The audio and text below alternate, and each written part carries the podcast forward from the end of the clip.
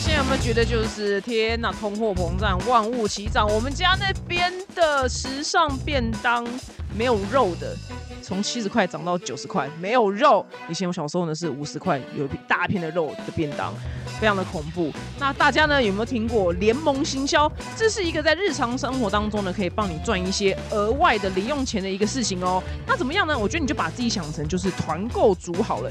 最近呢有一个全新的电商购物平台叫 Oh My God，我觉得它的机制非常非常好。就只要呢你的亲朋好友呢透过你的分享链接注册成会员的话，那他买的所有订单，你都可以获得订单的三趴回馈奖励金。那你的亲朋好友呢，他在分享他的注册链接给他的亲朋好友，那只要他买东西呢，你还会有额外两趴 bonus 回馈金。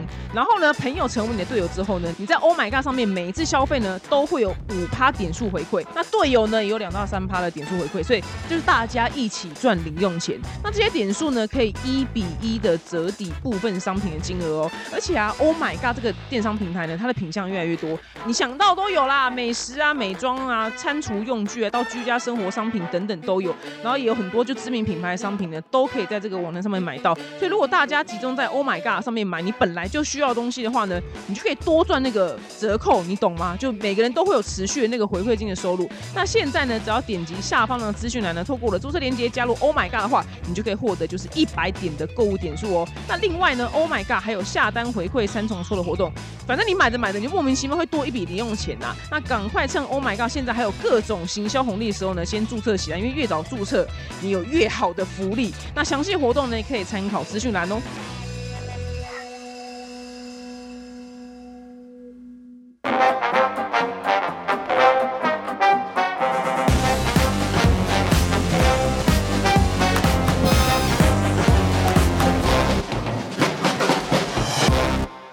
欢迎收听本周的二百五新闻周报。那首先第一则新闻呢，就是有一个观光的潜水艇，它叫泰坦号。那这个潜水艇要去哪边观光呢？它就是要去看铁达尼号。那泰坦呢，就是取铁达尼号英文那个铁达 Titan 前面那个字，然后为这个号命名。那泰坦号呢，它隶属于一个叫做海洋之门的这间公司。那发生什么事情呢？就是上礼拜呢，这个泰坦号呢，里面载了总共五个人。然后他们要去水深大概三千八百公尺的地方看铁达尼号的沉船。那这个泰坦号呢，这个位置一张门票是美金二十五万，大概是新台币七百五十万左右。对你没有听错，一张门票要新台币七百五十万。有钱人对于就是一般的事情，他们真的没有兴趣，他们就是要搞这种很奇花的事情。那总而言之呢，他们呢，首先他们下去之后呢，哎。就发现怎么没有跟就是公司回报他们的行踪，因为泰坦号大概每十五分钟都要跟总公司回报一次他们这艘船小船在哪里。那发现他们就失联了，所以后来发现，哎，他们整艘船就是不见了。然后大家那个海巡署啊，他们的 Coast Guard，大家投入非常多的精力在想办法要找他们，因为他们有算过，就是泰坦号里面的那个氧气。当时啊是说哦，只够用他们用可能三天还两天之类的，然后就倒数倒数倒数，然后倒数到确定这个氧气是用完的状态之下呢，他们才宣布说应该是全部就罹难。那潜水器里面总共有五个人，然后后来被证实是全部罹难。他们后来呢，最后在海面下四千公尺的地方发现这一台就是潜水器的残骸。那到底发生什么事情呢？大概因为现在只能推论，就是它发生了内爆。为什么会内爆呢？因为这艘潜水艇它要潜入非常深的地方嘛，所以它的下面那个压力呢是大概是一头大象，然后站在一个一平方公寸的这个面积上面，然后站了一头大象。就你想象出来吗？就一头大象，然后踮脚站在一个一平方公寸的一个面积上面，这样子的压力。然后因为呢，这艘船明明看明明这么这么困难的事情。但是呢，这艘船它却用了一些很奇怪的东西把它盖成，因为在我们的逻辑里面，你要去这么危险的地方，一定要用就是最这个地球上最坚固的材质嘛？没有，它都用一些就是不符合规定的材质。那为什么呢？我想，因为这个海洋之门老板他本身也是一个非常有钱的人，然后因为他太有钱了，所以他觉得人生太无聊了，所以他想要去探索海底下的世界。然后呢，他就创办了海洋之门这间公司。然后他说：“哦，因为我不喜欢就是循规蹈矩。”所以呢，你们教科书上面告诉我要用什么材质来盖一艘潜水艇，我不想要照做。所以老兄呢，就禁用一些莫名其妙材质来盖这艘潜水艇。那你想象一下，因为他毕竟要去海底那么深的地方嘛，我都我的我会幻想说，他用那些界面啊，好歹也要像什么。就是科幻电影里面一样，就是非常高科技的那种东西，好歹要像飞机一样嘛。没有新闻拍出来画面超荒唐。这个泰坦号呢，它用那个控制器呢去控制方向，去深度那个地方，它居然是用一个，就是你打电动看到的那个把手，就是很像 PS 五、PS Four 上面的那个把手，它用那个把手当推进器。超级无敌简陋，然后就是因为它上面这些东西真的太简陋了，所以原本还有一个富豪，他其实已经付了定金，也想要就是坐上这一艘泰坦号去海底下看铁达尼号，他就觉得实在是有点太怪了，他就最后一刻就取消，他说我老子不去了。好险他真的没去，因为这台船真的是有够破。那因为它到水底这么深的地方，所以它其实它的那个船啊，它那个密度只要有一丝丝、一丝丝没有那么坚固。这艘船马上就会爆掉。那后来就是科学家他们还原的那个内爆的状况，应该是就到某一个深度之后，然后因为它的船没有很坚固嘛，所以一瞬间那个船就会被那个水这样压到爆炸，然后里面人就会瞬间死掉。那科学家是说，他们应该完全不知道发生什么事情就死了，连痛都没有感觉到，就一瞬间就死了。这真的是一个史上最贵的。自杀方式，因为我之前说最贵的自杀方式是去爬那个什么圣母峰嘛，K two 没有没有，这个很贵，因为是爬圣母峰也不用七百多万台币，这个要一张票七百多万台币，这是史上最贵的自杀方式。那其实这个海洋之门公司呢，它之前就已经收到非常多，就是你知道海洋界的专家。写信警告他们，你们的船很危险，你们的船就不符合规范什么之类的。然后他这种公司呢，他们就一概不理，他就觉得我们就是这样子啊，这就是这就是我们跟别人不一样的地方。然后其实其实有很多就是那种海底探索的公司或是部门，都我跟他们讲说，你这次都会发生意外，然后他都完全就不管。那果然现在真的就发生意外了。我我真的很讨厌这种公司，因为我之前前几集不是有讲过吗？通常我想，通常这个世界上。只要有人质疑一间公司它东西的安全性，这些公司他们第一件做的事情就是否认。像我之前有一次讲到是波音，就是那个飞机我们常搭那波音七四七、波音七三七这个公司，对，烂到爆炸。如果就是你有听到那一集的话，然后最近我刚好又看到一个也是很荒唐的案件，是化疗的机器，然后很多人跟他说这台机器怪怪的，那公司也是直接就否认，然后就是追那台机器在化疗的时候。搞死的非常多人，我说就这些公司真是不知道搞什么鬼，真的是看得我头真的非常的痛。所以这个泰坦号也是一模一样，他们这些公司都都该倒闭，你知道吗？就没倒，因为波音还在。因为我觉得他们完全把人命放到很后面的事情，他就只想要赚钱。然后连铁达尼号大导演就詹姆斯科麦隆，他都有就是接受访问说，他觉得因为詹姆斯科麦隆为了拍铁达尼号，他真的下去看铁达尼号非常多次，但是他当时不是搭这间公司的那个潜水艇，然后连他都跳出来说，这间这间公司的潜水艇真的里面的那个。的配备都非常的简陋，他觉得很危险，就连。詹姆斯科麦隆都有跳出来讲话，那因为他本身去过非常多次，所以他跳出来讲话就觉得，就更有说服力。那这个悲剧呢，有一些小小的恐怖巧合。那像这个海洋之门的这个创办人，他是一个很有钱人，他叫做 Rush。他原本是靠石油然后致富，然后致富之后就人生无聊，他想说不行不行，要他干点事情，所以他才创办了这个海洋之门探险这间公司，然后开始专注在海底世界的探索。然后他老婆呢，是当年铁达尼号的罹难者。哇，很有名，是有钱人呐，就是让我们不知道是谁，反正就有钱人的直系后孙的孙女。然后他老婆呢，跟铁达尼号其实也是有关联的，就是哇，真的是很不可思议。然后当年那个铁达尼号它沉船的时候啊，因为电影里面有一对老夫妻，就最后牵着手，然后冷静也就死在船上。那对夫妻呢，因为 Ross 跟那个 Jack 都是虚拟的人物，但那对夫妻是真的，那对夫妻是真的，当年在铁达尼号上面有这对夫妻，然后是。梅西百货，美国一个很非常大的连锁百货公司的，当时是主理人啊，对，因为梅西百货不是他们创办的，是他们亲戚创办的。后来他们死掉之后，把那个梅西百货给这这一对夫妻，然后这对夫妻呢，当时就把那个外套啊，还有位置让给他们的随从，因为那时候有两个仆人跟他们去，然后他们就说你们比我们更需要就逃离这边，他们就不上船，他们两个都在船上死掉。所以呃，美国纽约的梅西百货的门口还有摆这对夫妻的雕像，虽然他们不是创办人，但是因为毕竟他们做出了一件非常伟大的事情，所以这是一个小小的故事。哇靠，这真的是史上最贵 最贵的自杀方式。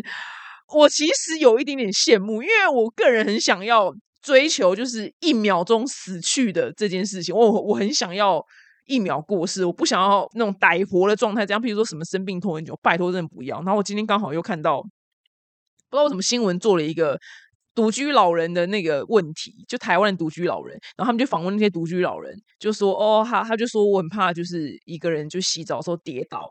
怎么办？然后可能也爬不起来去打电话，也没有人来救我。我就想说，天哪！我真的没，我没有生小孩。我要是我老公比我早，万万一我未来我结婚，我老公比我早死，我真的就是独居老人呢。我真的，所以我很我很希望我就是可以一秒钟的死掉。但是我跟你讲，生育率低真的不能怪我们，好不好？虽然我也是托管台湾生育的其中之一人，但是真的不能怪我，因为我觉得，哇靠！现在这个物价，台湾这房价，我再生小孩，我这这辈子我都我要做到几岁？我做到七十，是不是？我觉得我到七十岁还没给你们报新闻，你知道吗？我觉得这辈子真的不用退休。台湾房价真的太贵，然后不止啊，就是所有东西都很贵，所以我就想说，算了，我就把这辈子把我自己活好就好。我就好好把我活完就好，我真的没有办法再生小孩，所以真的政府不能怪我们把生育率给拖垮，是真心诚意的生生不下去，而且连我是网红，我的收入已经比一般上班族好很多了，但连我都不敢生了，因为我觉得我一我那个计算机一按，我一下就算了算了，我还当独居老人比较划算。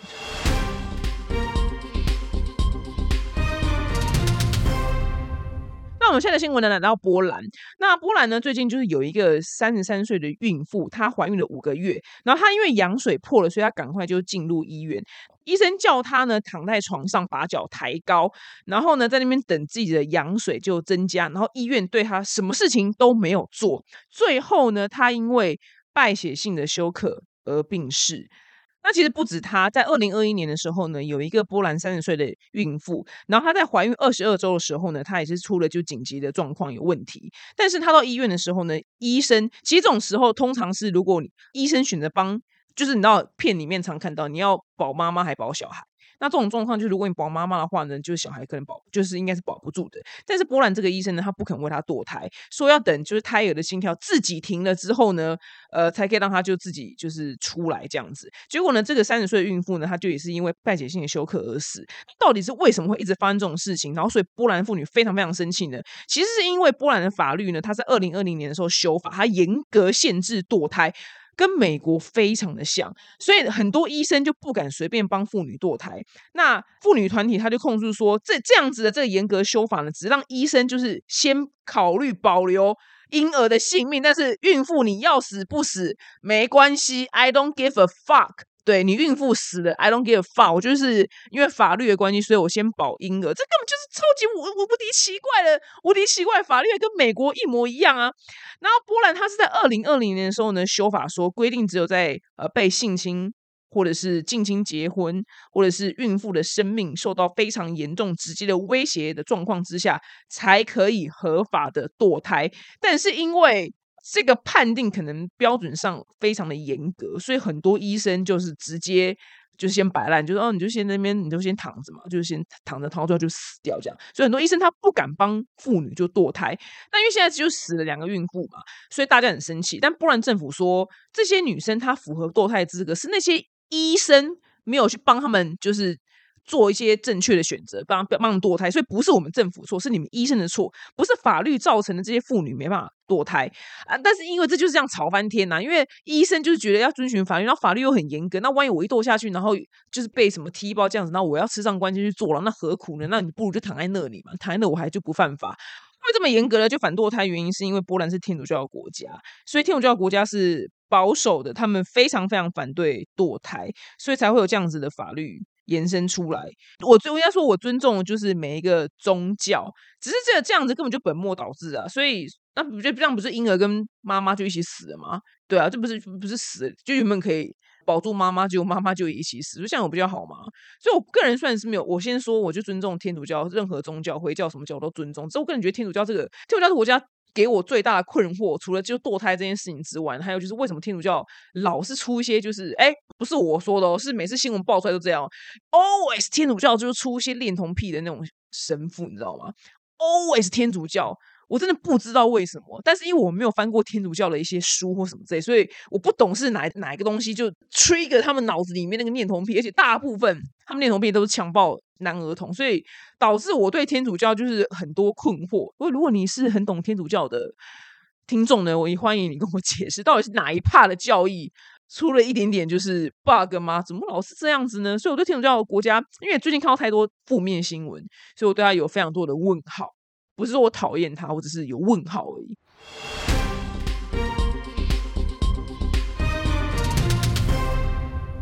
下个新闻呢，我们来到了八黎。那巴黎怎么了呢？二零二四年呢，就是明年，明年的七月二十六号到八月十一号呢，法国巴黎将举办就是奥运。那一百年前是一九二四年的时候呢，就是也是在法国巴黎举办的，所以这是一个非常可贵的事情。在相隔一百年之后，法国巴黎总算又再度拿下举办奥运的权利。但是呢，现在现在传出呢，就是。奥运的门票非常的贵，很多民众是没有办法买得起的。连就是运动员本人呢，想要请他家人来看，就是他比赛都觉得怎么办？我现在是付得出来吗？因为实在太贵，到底多少钱呢？那有一个就是法国五千公尺的田径选手呢，他叫做。叫做格雷希尔，然后他曾经就在他的那个社群网站上面说，如果他要邀十个他的亲朋好友来巴黎看自己比赛的话呢，他要付大概台币二十万左右的费用。然后他说，这个门票真的太贵了。他说。跑步明明就是一个很便宜的，大家都可以跑的运动，然后结果结果门票就这么贵。那门票大概多贵呢？举例来说，因为其实每一个运动项目跟位置的票种都不一样，那我只能举例来说好了。那因为它像是开幕呢，它会在塞纳河畔举行。那因为它是户外嘛，所以很多地方其实是免费的。可是如果说你要从那个河岸最佳角度看到这整个开幕活动的话，它的某一些位置呢，是大概台币九万块左右一张门票，而且这一次呢，他买门票的方式跟以前不一样。这一次呢，它是一个叫大礼包的买门票方式，就是如果你要买门票的话，你要先参加抽奖。那你抽到就是可以买门票之后呢，你有四十八个小时，只有四十八小时，然后你可以买至少三场的比赛门票，就你不能只买一场，然后。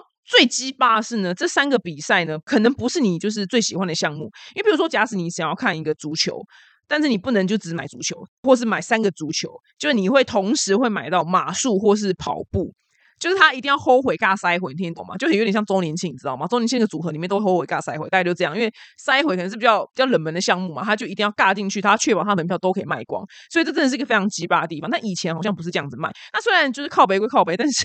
巴黎奥运呢，它即将卖一千万张门票。那第一阶段三百万张的门票呢，已经在二月的时候就已经卖完了。第二阶段呢，是一百五十万张门票，呃，目前也卖完了。所以其实贵归贵，靠北归靠北，但大家也是蛮有钱的，目前也是卖的很好。但以前我小时候不太知道就是奥运的细节，因为我们看到只是就是成绩啊什么之类的，然后谁得名啊什么的。但其实奥运呢，真的是会变成一个整个城市都在打炮。你们知道选手村有多么的香艳刺激吗？因为你看那边的每个男生跟女生都超级年轻，因为参加奥运的通常都年轻人嘛。然后再来，他们每个身材都爆干好，再来他们体力都超好，所以住在选手村呢，就是一个大型炮房。这真的之前之前那个新闻报道就有报过。所以每年奥运的时候呢，那个主办城市都会发非常多保险套给运动员或者是城市的居民。可能更早年比较难呐，但是因为现在毕竟有交友软体。所以国外选手抵达的话，可以马上就直接开交友软体，然后直接约什么落地跑。因为应该很多人都想要跟运动员。怎么我们节目是不是？我们节目是不是小听众？赶快爸妈赶快把这段给快转掉，快转掉！我再跟你们解释一下，真正的奥运其实是蛮混乱的。然后比如说，如果说他明得奖，然后心情已经放松了，他就会开始疯狂的开趴，然后到处约这样子。所以就告诉你们，其实奥运台面下呢是蛮多香艳刺激的事情。这是我之前看一个。就是很深入的报道，我觉得哎很有趣，跟跟我们在新闻上看到那些得奖拼个你死我活，就拼个你死我活画面，原来发现他们私生活是嗯非常的香艳刺激。然后选手村里面就到处就是搭讪跟调情。废话，他们都到异地了，当然，而且每个身材都这么好，所以完全合理，可以想象。好想去哦，好想去哦，那边全部都是猛男呢。我就是跟我朋友说，我真的真的是很想要当就是奥运选手村的志工，就一毛钱都不收也没关系，就很想当志工，因为里面那充满了各个国家的小甜心，很想去，但只是说说而已。对。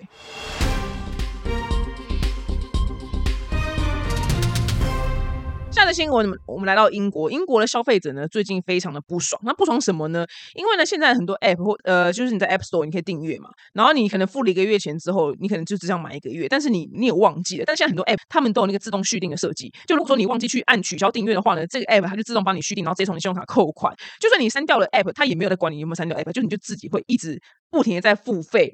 那根据英国的消费者监督机构呢，他们觉得说，哎。搞不好根本就忘记自己订了什么东西，然后英国每年花了数亿英镑在没有使用的 App 上面，这就是所谓的订阅陷阱啊！我完全可以理解他在说什么。那新闻他举例说，譬如说像美国最大那个 Amazon，它里面有一个非常有名的会员制度叫做 Prime。那 Prime 的这个会员资格呢，被大家诟病说，你要取消订阅这个 Prime，它那个程序非常复杂，就是你要进入到一个迷宫里面，然后你才可以找到那个取消的按钮。他们当然都是故意设计成这样，因为他要让你就是不要取消，他想你继续定下去。那我个人在定一个某一个交友软体的时候，其实我只想定一个月，因为我就想说，那那个月我就试试看好了。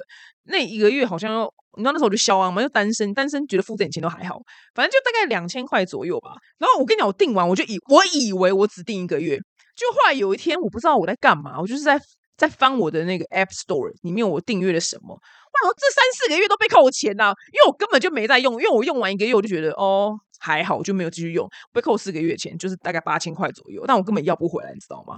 因为我根本不知道我被续订，他当初他当时在订的时候，他不会去写说，哎。我跟你讲哦，你下个月时间到了，我会自动扣你钱哦。他没有这样写，我觉得，我觉得误判你只买了一个月，可其实没有，他就是自动续订，这不超级巴的。我跟你跟你讲，那个 app 叫什么名字？那个 app 叫 Coffee Me Bagel，就是一个紫色 logo 的。我超级无敌痛恨这个 app，因为我觉得它真的超级无敌贱。这就是订阅陷阱，我被扣了八千块，那。我完全没有在用，因为我我是以为我订了一个，因为我就我就用那个，就觉得哦，上面好像货都蛮差，我觉得就没什么好用的。结果他就足足扣了我八千块。然后我我想说，好，我有单身的朋友，因为它里面那是点数嘛，就是 bagel 叫 bagel，你有几个 bagel 这样？我想说，好，我很多算了嘛，老娘当做善事，我就把我想想说，把我这个 bagel 给我那些单身的朋友。我跟你讲，不能不能转移。只能挂在我下面，那我这辈子也不想再用到，因为我不想要分手，但是希望我幸福快乐下去。所以我他妈的八千块就是当做乐捐，你知道吗？所以大家记得，如果你花钱订阅任何 app，拜托你一定要记得，就在你的日历上面写，就譬如说九月十六你订了一个月之后，你就就十月十五你要写说记得取消叉叉叉订阅。因为他就是一直给你无限扣下去。我想要是今天我他妈的没有去翻我那个订阅的 app，他就会扣到我进棺材那一天，你知道吗？我就每个月一直被扣两千。那你就说不要紧张，为什么你没有看账单呢？不是因为我用那个嘛自动扣缴嘛，所以我就经常性的就是没有很仔细看账单。但这是我的不对，我的确是该看。对，反正总而言之就就这样，就给你们就是讲一下我我的血泪史。所以呢，英国呢，他们很多的民众跳出来说，应该要立法，就是禁止这种。订阅陷阱，就除非你自己手动再去订阅下一个月，不然你不可以自动扣款。我觉得非常的好，真的是讲到这件事我就气得半死。那我也可以理解，因为自动续订是一个对那些公司来讲，基本上没有任何成本，但是非常成功的商业模式。因为他他也不用干嘛，他就是自动扣你的款，反正他有你的信用卡号了，他也不违法。但是我觉得这件事真的太鸡巴，所以我真的很希望可以全世界都可以有法规来规范这件事情。就他妈的不能给我自动扣，你就是每个月时间到就跳出一个视窗说：“请问你还要订阅吗？要或不要？”我觉得这才是最棒的。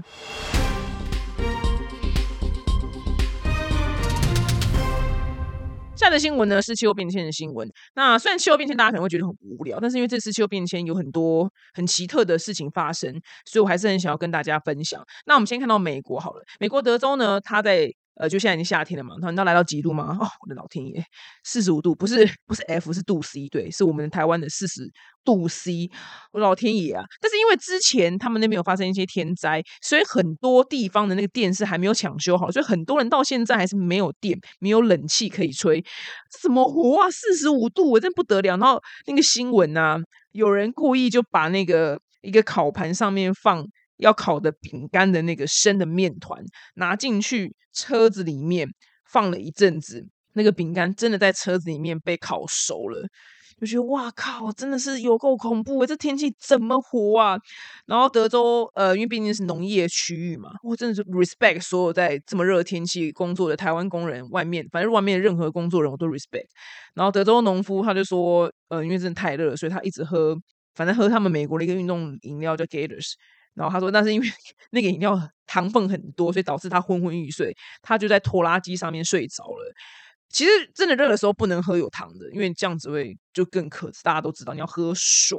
那除了这个四十五度非常荒唐的高温之外呢，在密西西比呢，最近还出现了龙卷风。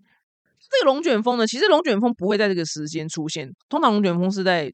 快要到春天的时候，但是现在已经是夏天了，所以这个时候出现龙卷风是一个非常不寻常的事情。那这次的龙卷风呢，造成就是一个人死亡，二十个人受伤，然后大概有五万户停电。那那龙卷风是非常强大，就是你看到电影一样，它真的可以把车子卷起来，然后把那些房子就是夷为平地。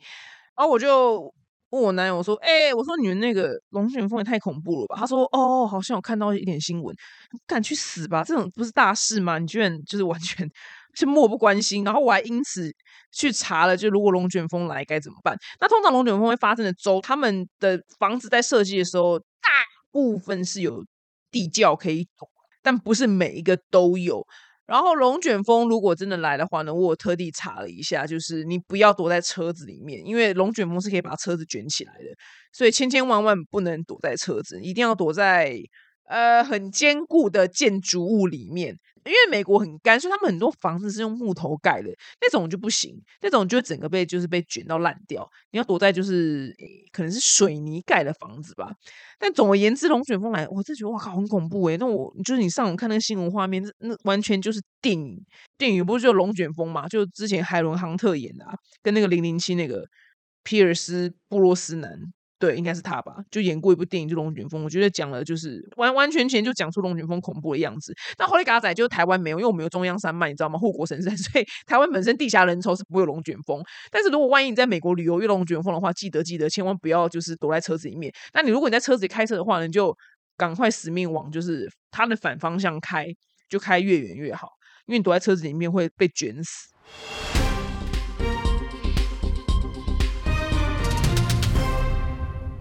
下一则新闻呢？韩国，韩国的教育部呢，跟国家统计局，他最近出了一个报告。就是因为他们现在韩国生育率超低嘛，所以意味什么？因为学生越来越少。但是韩国呢，虽然学生越来越少，不过在去年的私人教育的支出，私人教育什么？就去补习班的费用，却达到创纪录的新台币六千一百六十八亿元的经济规模。哇靠，真的是这个非常惊人的数字。那他的报告里面说，大概百分之八十的学生呢都有去补习班。其实这跟台湾真的是非常非常的类似啊。当然是有一些天资聪明人，他真的不用补习，然后他回到家都可以把。练的很好，但我就不是嘛，就你你我应该都有补过习，所以韩国呢，为了拯救生育率，他们觉得说，就是因为补习啊这种费用很贵啊，就是养一个小孩的成本太高，就导是导致他们生育率很低的原因之一。所以呢，他们觉得以后呢，他们在考段考的时候。不要把它考那么难，它里面的题目有些都很难，叫做杀手级考题。所以呢，他们想要把这些杀手级的考题呢，就是给剔除，让考试不要这么的难，然后呢，让大家不要这么呃辛苦的读书。所以你可以少去一点补习班。那少去一点补习班，大家就觉得那养小孩的费用没那么高，那就有可能就是提高生小孩的意愿。就这就是一个，它就是一个锁链的一个逻辑啦。对，它是这样一个环环环环扣过去的。那杀手级的题目呢？他们教育部 还要就是开一个那个说明会，说大概是哪一种题目就是杀手级的题目，就这个题目太难了，以后不能出这种题目。那目前呢，首尔的补习班呢，总共有二点五万家，非常惊人的数字，是便利商店的三倍，完全就是补习帝国。那韩国呢，是从小学就开始补习，他们目标都要进入就顶尖的大学。其实真的跟台湾蛮类似的，因为我从小也是被丢去补习班补到，但我也没有什么出人头地的，就是就因为资质真的有限。对我去补习班，我也不代表我成绩会比较好。但是我就觉得说，哎，他们真的是我跟我们一样，我们儒家儒家的那个体系下面都是一定要靠，就觉得说要靠读书可以出人头地。我真的觉得就读书真的是还好，因为我从小到大。读的那些数学跟那些科学，我真的就是我已经要中年了，我真的一次都没有在我的生命里面使用到。但我觉得受教育就是非常重要，只是受了教育到底要难到什么程度，我真的觉得非常非常有可以修改的空间。因为我真心诚意的。我人生都只有在用加减乘除，我觉得人就只要学到加减乘除就好了。那你可以提一些些什么开根号，提一些些那种什么三角函数。那那些真的有兴趣那些数学 geek 们呢？他们真的想要的话，他们就自己大学时候去选一些，就是你知道什么微积分什么之类的。但我我可以跟你保证，我人生到现在就最常用的就是加减乘除。对，就在大卖场的时候看价钱，总价钱我要算牙线一根多少钱，我在 Momo 买还是在虾皮买就便宜呢？就是价钱除以那一包的根数。OK，就是我今天用到的数学就这样。我这辈子真的没有用过三角函数。对我是老百姓，那当然你做一些就是什么室内设计，当然你可能会用到。但我说一般人真的是完全用不到，你知道吗？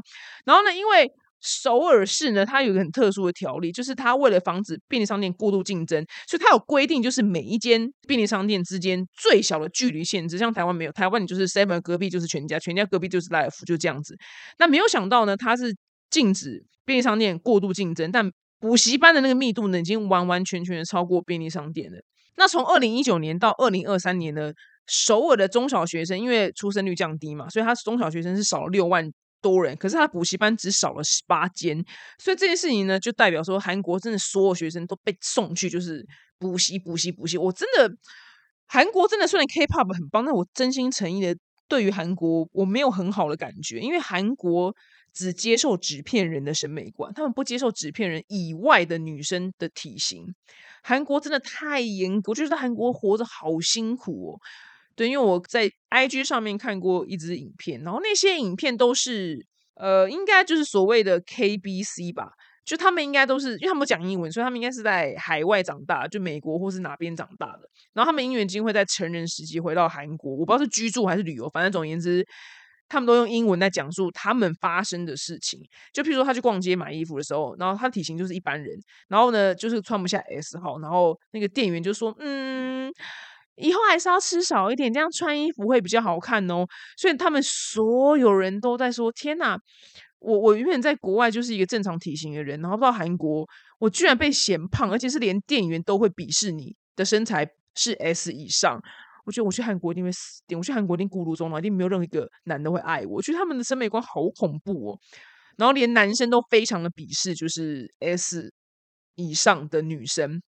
因为还有一个一个韩国女生说，就是大概是他们在，大概是他们在路边看不知道看什么表演，然后可能是一个吉他表演，就是那种路边的歌手。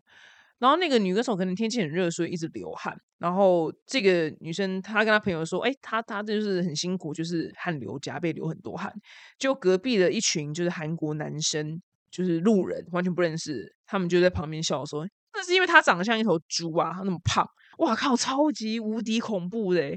韩国男生的审美观真爆干。爆干恐怖，他们只能接受纸片人，所以我我个人虽然觉得 K-pop 很美好，但韩国这国家真的完全一点都不想活在那边，我连去玩都不想，然后去玩就只会被他们男生鄙视吧，觉得我太胖，然后觉得在韩国出生也好辛苦哦，大家都想当偶像，然后再就是一定要考上好的大学，不然好像人生没有指望，跟你们分享。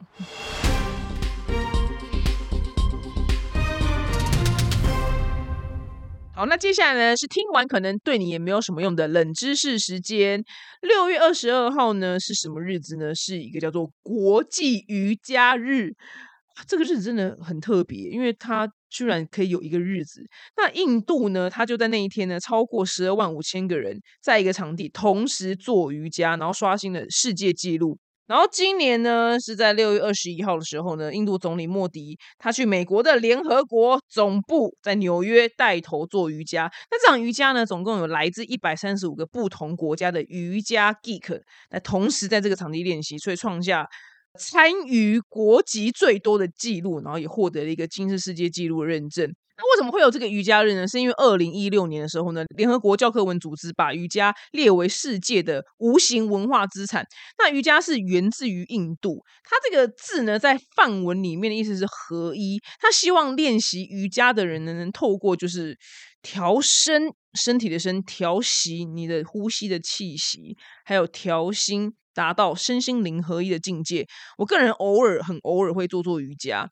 我真的是有够讨厌瑜伽，因为我筋非常的硬，所以瑜伽的每个动作对我来说都是极度痛苦。我想今天这样虐待我，也不用就是拿什么皮鞭抽我，就只要叫我做瑜伽，就就觉得够痛苦，真的哦，有够无敌痛苦，真心诚意的痛苦。但我觉得做瑜伽的人身材都非常的好，只是我先说，只是就刚好我人生遇到就是呃两个男的。就是曾经交手过的两个男生，然后他们都有在做瑜伽，而且不是那种一周一次，是真心诚意有有在热爱瑜伽这件事情。然后他们两个共通点就是都很鸡巴。我先说，我真的不知道为什么，但是我不，我必须强调，不是每个爱做瑜伽人都这么鸡巴。只是我跟我同学，就还有我私下朋友，就刚好有一次讲到这件事情，然后他们的反应都是。对，我跟你讲，我认识一个人，他超爱做瑜伽，然后他跟他也超鸡巴的。就我听过超多人，就是跟我讲说，做瑜伽人都超鸡巴。但是我妈虽然说，那种一周一次的不算，像那种超级热爱，热爱到就是一周可能三次以上，还会去想要去印度找寻瑜伽的根的那种，然后那种超级狂热者。我真的听过超多人跟我讲说，爱做瑜伽的人超鸡巴，我真的也不知道为什么。那我先说。我我认识那两个很爱做瑜伽的人，他们真的都唯我独尊到极点，就是他们讲的永远都是对。然后他们跟你讲话的时候，我跟他们跟你讲话的时候，真的是只差就是没有站在一个楼梯上面跟你讲话，你知道吗？就是从楼梯的顶端然后往下俯瞰你们这些老百姓，然后跟你讲话。那两个男的都是这样，我真的不知道为什么。就是我遇到很热爱瑜伽的人都超级唯我独尊。我先说，我真的不知道为什么，只是可能刚好我遇到人是这样，然后刚好我周遭朋友。也爱跟我就抱怨说，他们遇到哪个做很爱瑜伽的人，男女都一样啊，共同点就是唯我独尊。我不知道，这后来导致就是日后我在交友软体上面看到滑到有男生写什么 Yogi，你知道他们还写说自己是 Yogi，Y O G I，直接划掉，我都再也不滑 Yogi，看到 Yogi 这个字我就倒弹。不是，我先说我这有我这有阴影，是我认识那两个男的，然后哇靠，真的。讲话都很没有礼貌，诶，就是完全他们没有，你看他们也没有什么性骚扰，不是这方面，是他们不能接受不同的声音，就 always 他们讲的才是对的。然后他们两个共通点呢，就是当年他们在他们的交友软体上面的档案上面都写说自己是 Yogi，所以从此以后我看到 Yogi 再也不滑。我是个人经验谈，我先说我没有讨厌所有爱做瑜伽的人，他还是一个。很棒，是运动吗？应该算是吧，应该是运动吧。因为我看做瑜伽人身材都非常的好，然后没有没有任何赘肉，然后体能也很好，尤其是做阿斯坦加的人体那个身形更是好的不得了，因为他们有很多飞来飞去的动作。马丹娜也超爱阿斯坦加的，有一年他那个演唱会就直接倒立出场啊，全身上下肌肉，然后他就那个手臂有够粗，因为马丹娜也超爱做瑜伽的，他的确是个很好运动啦。只是我还是不会滑 Yogi like，再再再一次强调，看到 Yogi 我跟你讲，尽量少滑。